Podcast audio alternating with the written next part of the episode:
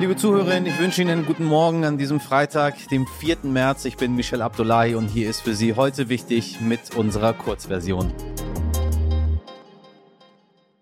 Zuerst für Sie das Wichtigste in aller Kürze. Nachdem die Ukraine diese Woche ihren Antrag auf Beitritt in die EU gestellt hat, wollen immer mehr Länder Mitglieder werden. Gestern hat Georgien ein offizielles Gesuch eingereicht. In den kommenden Tagen erwartet die EU einen Beitrittsantrag der Republik Moldau. Nachdem zu den Voraussetzungen für eine Aufnahme zählt, dass ein EU-Mitgliedsland europäisches Recht anwenden muss, etwa im Bereich der Meinungsfreiheit, beim Schutz von Minderheiten, bei der Unabhängigkeit der Justiz und bei der Korruptionsbekämpfung, sehe ich da aber, sage ich mal, nicht so viele Chancen. So liegt die Ukraine im weltweiten Korruptionsindex beispielsweise auf Rang 122.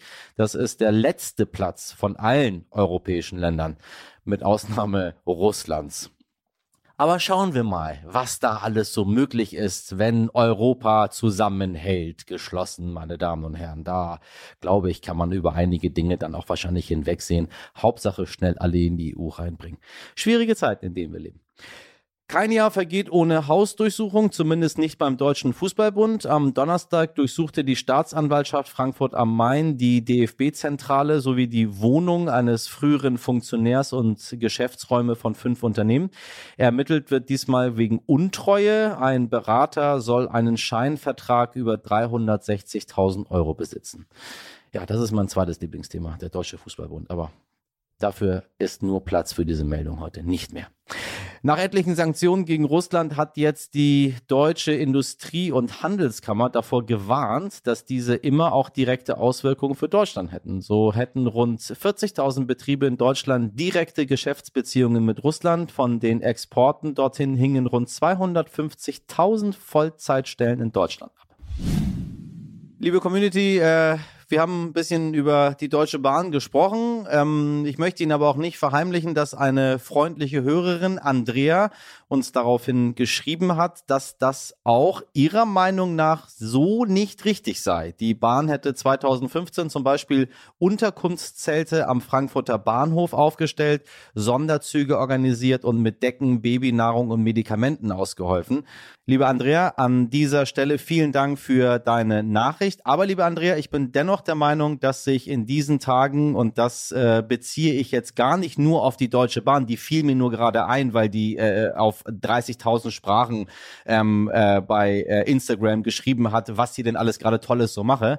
Äh, es geht mir um diese irre Solidarisierung mit Ukrainerinnen, die auf der einen Seite absolut richtig ist. Äh, ich, ich, ich bin einer davon, der sich so solidarisch wie möglich zeigt. Ich bin einer dieser Kriegsflüchtlinge. Ich bin ein Kind, dessen Land zerbombt wurde. Aber ich bin auch der festen Überzeugung, dass das Ganze schlicht damit zu tun hat, dass diese Menschen weiß und christlich sind und die Farben der Ukraine halt auch einfach ganz gut aussehen. Punkt. Sie können da ganz anderer Meinung sein. Das ist meine Meinung. Ich akzeptiere Ihre und Sie halten einfach meine auch aus.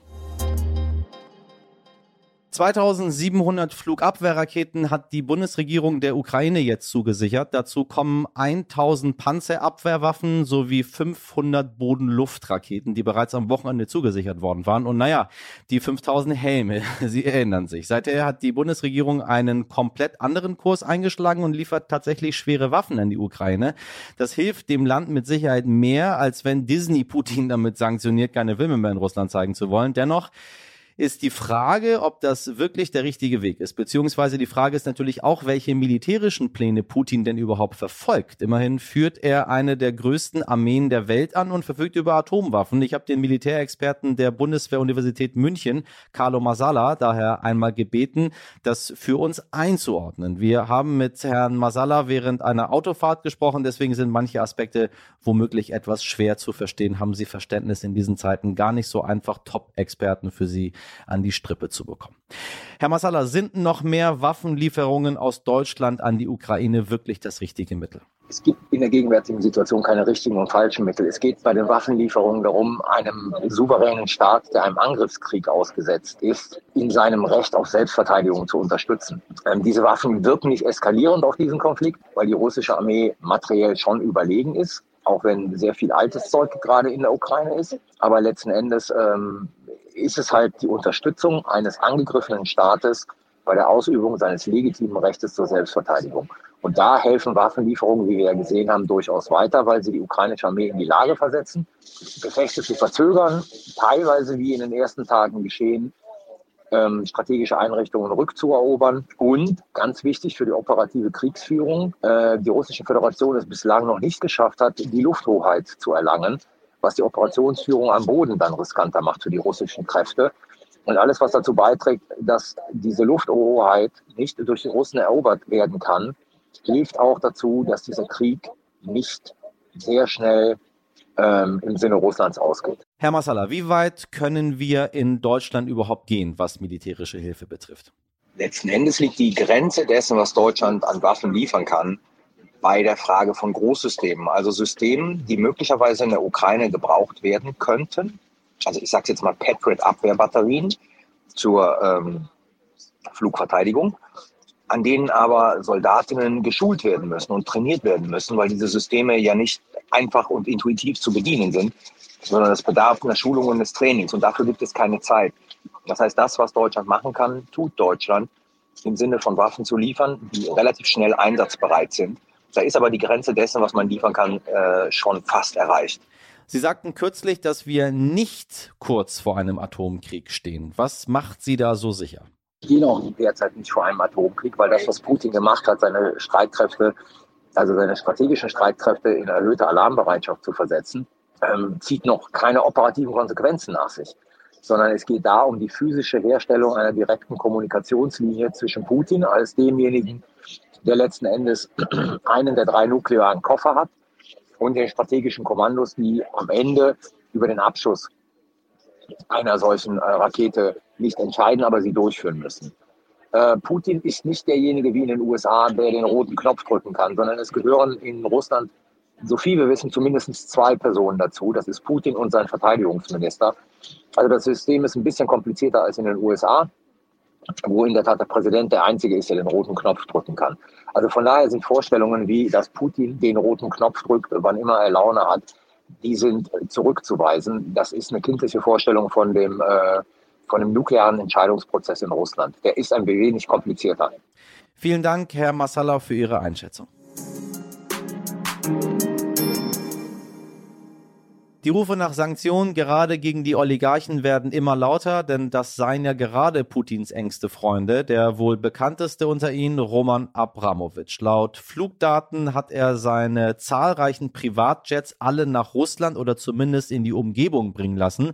Unser London-Korrespondent Uli Oppold sagt, dass sich Abramowitsch sogar ganz nach Russland zurückziehen möchte. Eher eine freiwillige Geste, denn die meisten wohlhabenden Russen kann man gar nicht zur Ausreise zwingen. Warum das so ist und über die aktuellen Stimmungen unter den Superreichen in London hat mein heute wichtig Kollege Dimitri Blinski mit Uli Oppold gesprochen. Uli, ich grüße dich. Hallo.